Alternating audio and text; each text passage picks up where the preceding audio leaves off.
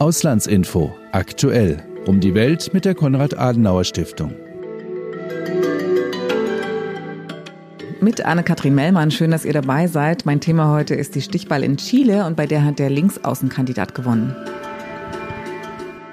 Sprechen darüber will ich mit einem, der ganz nah dran ist, und zwar in Santiago de Chile. Da ist jetzt zugeschaltet Andreas Klein, Büroleiter der Kass und das schon seit fünf Jahren. Hallo Andreas. Guten Morgen, hallo. Das war eine kurze Nacht für dich, ne? aber ich glaube, das sind so die besonderen Highlights bei deiner politischen Arbeit vor Ort, oder? Ja, ja, auf jeden Fall. Eine Wahl ist immer ein Highlight äh, und äh, zu sehen, was da passiert, nicht nur den Wahlverlauf.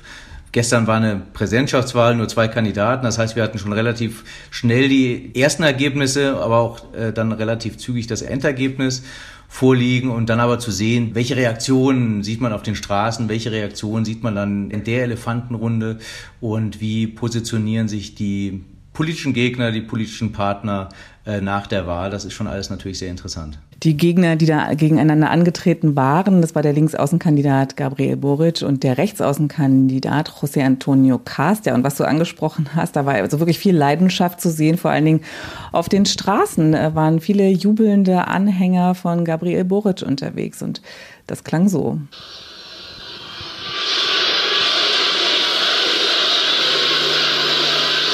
Ja, die Anhänger haben laut gefeiert vor der Bühne, auf die dann Gabriel Boric kam, der gerade mal 35-Jährige. Der fühlt sich sichtlich wohl auf solchen Bühnen. Er kam dann da mit dunklem Jackett, dunkler Brille, weißem Hemd, oberer Knopf offen, keine Krawatte und er hat sich sehr kämpferisch bedankt. Buenas noches, Chile!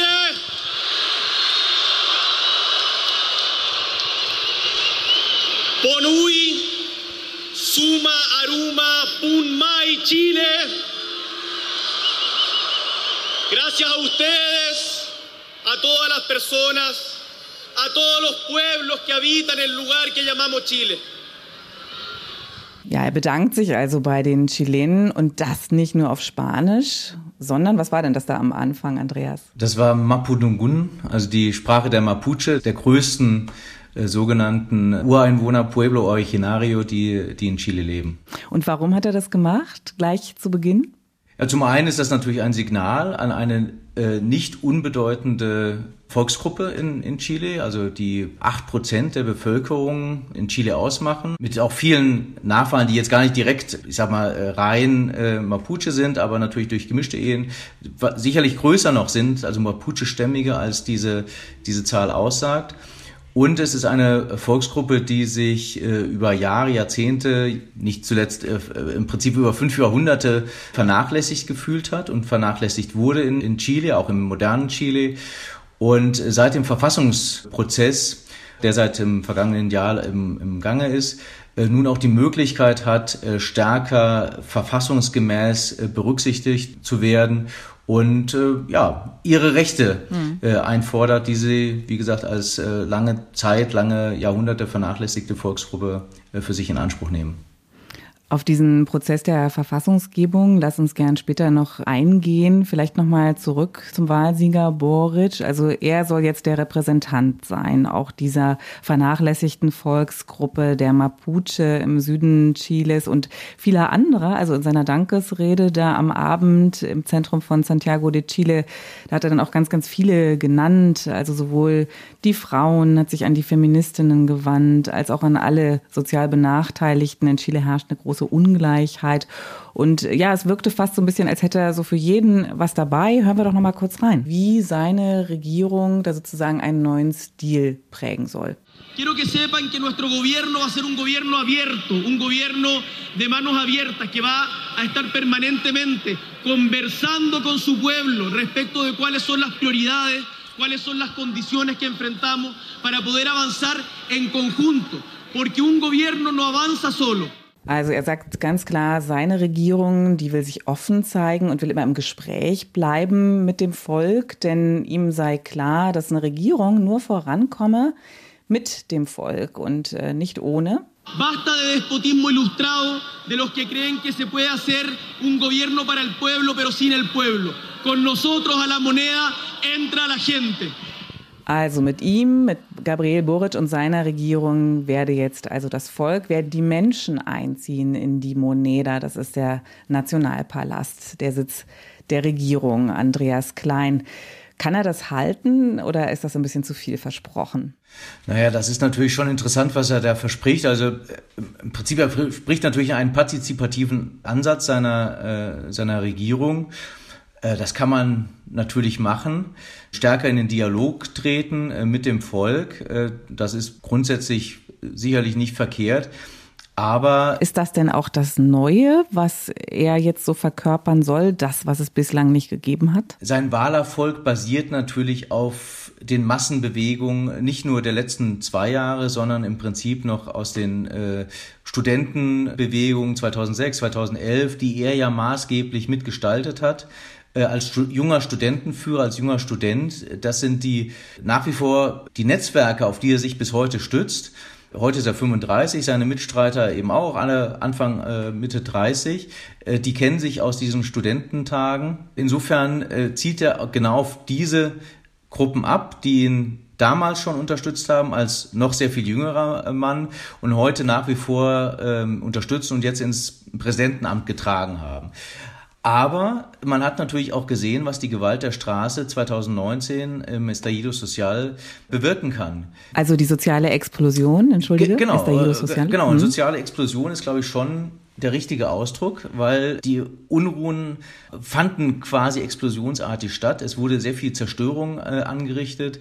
Die militanten Demonstranten haben am Ende die Politiker vor sich hergetrieben und natürlich zu einem Kompromiss äh, gezwungen und diesen Verfassungsprozess dann äh, losgetreten oder diese Entwicklung hat dann in den, äh, ist dann in den Verfassungsprozess gemündet.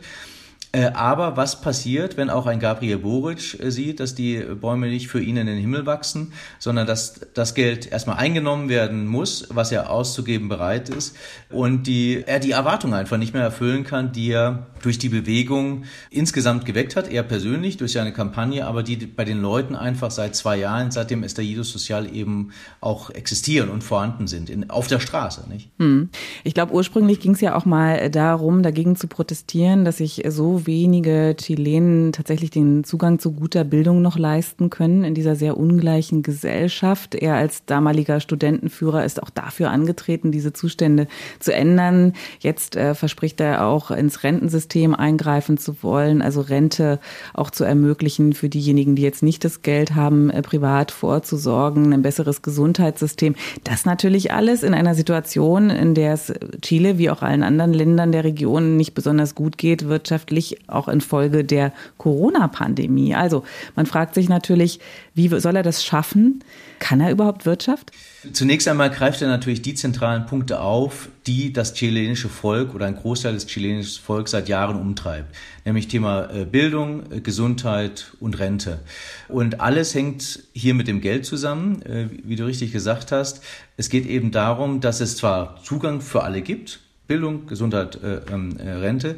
Aber wenn du gute Bildung, ein gutes, verlässliches Gesundheits, äh, Gesundheitsbetreuung haben möchtest und eine gute Rente, äh, dann musst du dafür selber erstmal Geld aufbringen. Das ist genau der Kritikpunkt am äh, gesellschaftlichen Modell Chiles, das er, den er aufgreift und den er verändern möchte gar nicht so sehr die Privatisierung der Bildung abgeschafft wird, aber das öffentliche Bildungssystem ausgebaut wird. Und das heißt, wer sich also keine private Bildung äh, leisten kann, dann auch den Anspruch auf ein gutes öffentliches Bildungssystem hat. Und das sind schon äh, Knackpunkte, an die jede chilenische Regierung äh, hätte dran müssen. Er hat das auf seine Fahnen ganz oben drauf gesetzt und äh, wird das jetzt äh, mit voller Kraft sicherlich auch versuchen umzusetzen. Gleiches beim äh, Rentensystem und beim Gesundheitssystem, aber gerade auch das Rentensystem ist ja ein sehr komplexes Thema. In Chile ist das Rentensystem im Moment komplett äh, privat finanziert.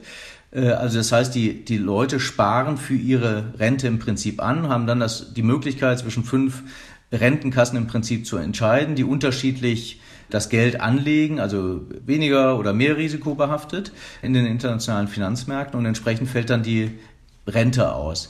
Aber das Problem insgesamt ist, dass in Chile zu wenig in die Rentenkasse einfach eingezahlt wird. Es sind 10 Prozent, in Deutschland liegen wir zwischen 18 und 24 Prozent. Äh, jetzt wird darüber diskutiert, äh, eine solidarische Grundrente in Chile einzuführen, den Arbeitgeber in die Pflicht zu nehmen und insgesamt die Einzahlung in die Rentenkassen äh, zu erhöhen. Aber die Parole No más AFP, also weg mit der privaten Rente, ist aus meiner Sicht und ich glaube auch aus unserer europäischen Sicht einfach zu kurz gesprungen, weil die Leute werden auch in Zukunft stärker privat in der Verantwortung stehen, nicht nur in Chile, sondern eben auch in Europa, auch um für ihr Alter vorzusorgen. Das ist zum Beispiel ein sehr kritischer Punkt oder ein Punkt, den ich sehr kritisch sehe. Könnten erste Konflikte auftreten, weil auf der Straße ist die Parole ausgegeben, no mas AFP, also nicht mehr diese private Rentenkasse. Aber auf der anderen Seite muss die Regierung ein Rentensystem aufbauen, das belastbar ist. Äh, und da sehe ich schon eine äh, relativ große Diskrepanz zwischen den Erwartungen und der Realität, die Boric gerade in diesem Punkt sicherlich einholen wird. Ja, einiges, was er da so sagt, gesagt hat im Wahlkampf und jetzt auch in seiner Rede, in seiner Dankesrede, klingt ähm, radikal. Also ich hatte ja vorhin schon gesagt, dass es manchmal so wirkt, als habe er da wirklich für jeden was äh, mitgebracht, so denn auch für die chilenischen Bauern und die Umweltschützer.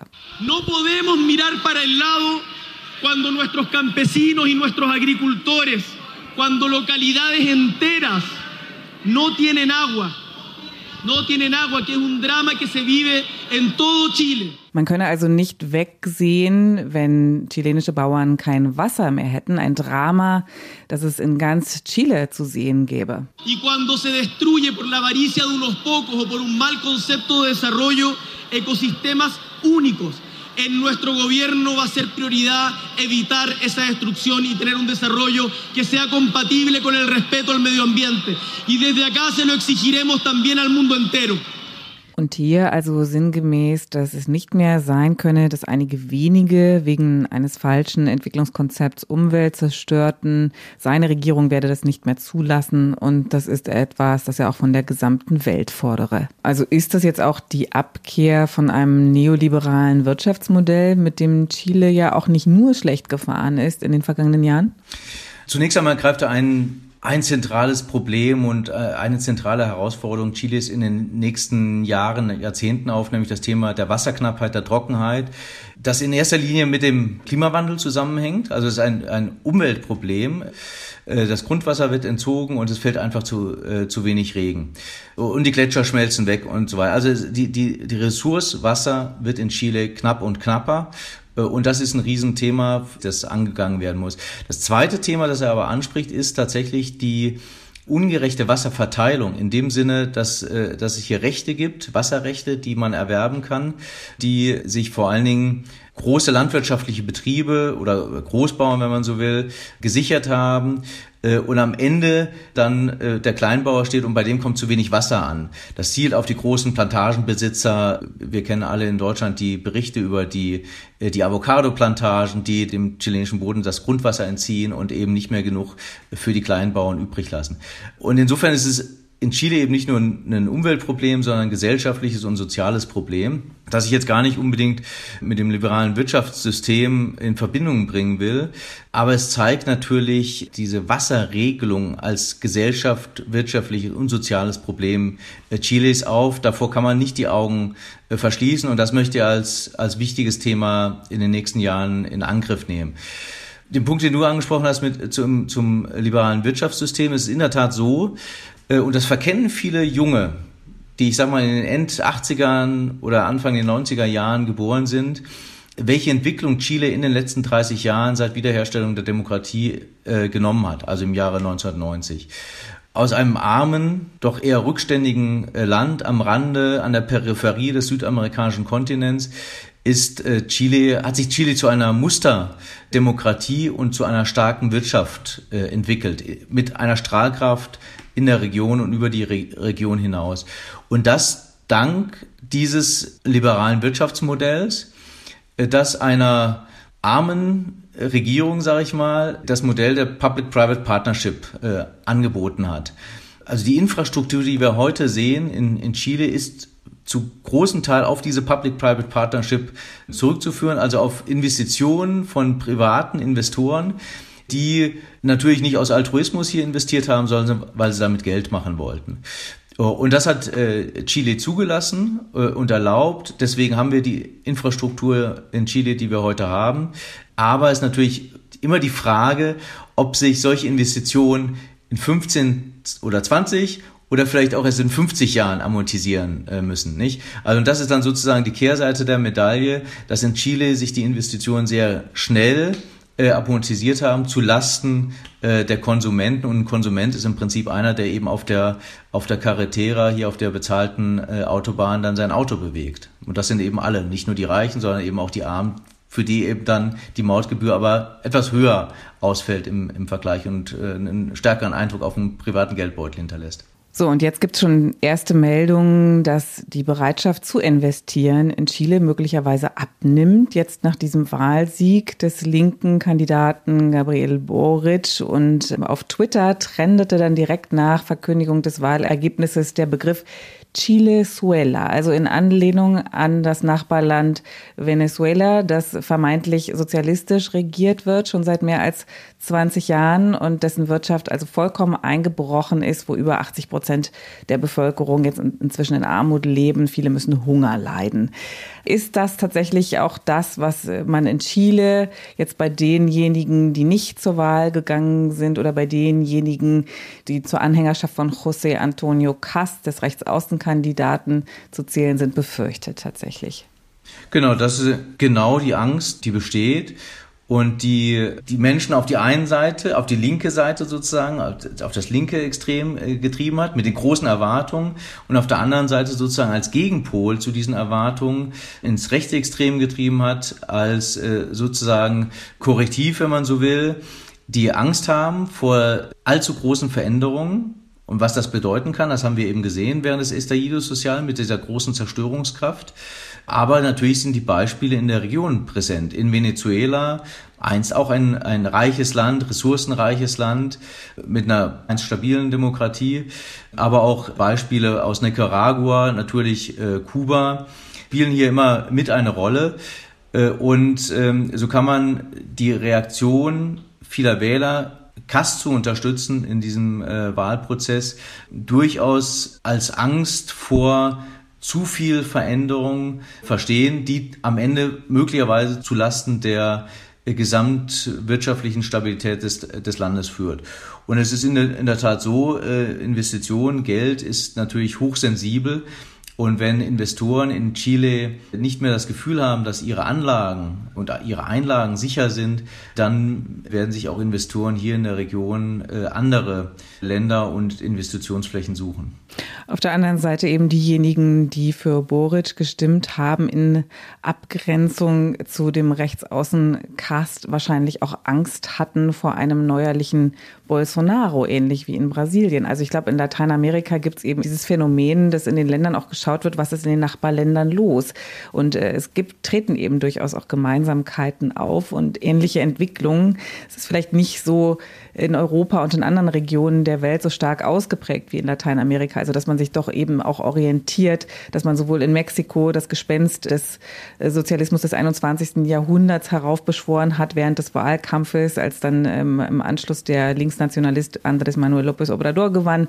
Genauso wie man jetzt also in Chile auch geguckt hat, was ist in Brasilien gar nicht so weit weg von uns in der Zeit von Bolsonaro passiert. Äh, klar, also der Kontinent ist stark von Gegensätzen und äh, einer hohen, einem hohen Maß an Polarisierung äh, geprägt. Wenn man nach, nach Peru schaut, vielleicht im ganz extrem, also der, der Marxist vom Lande gegen die Tochter des ehemaligen autoritären Führers des Landes.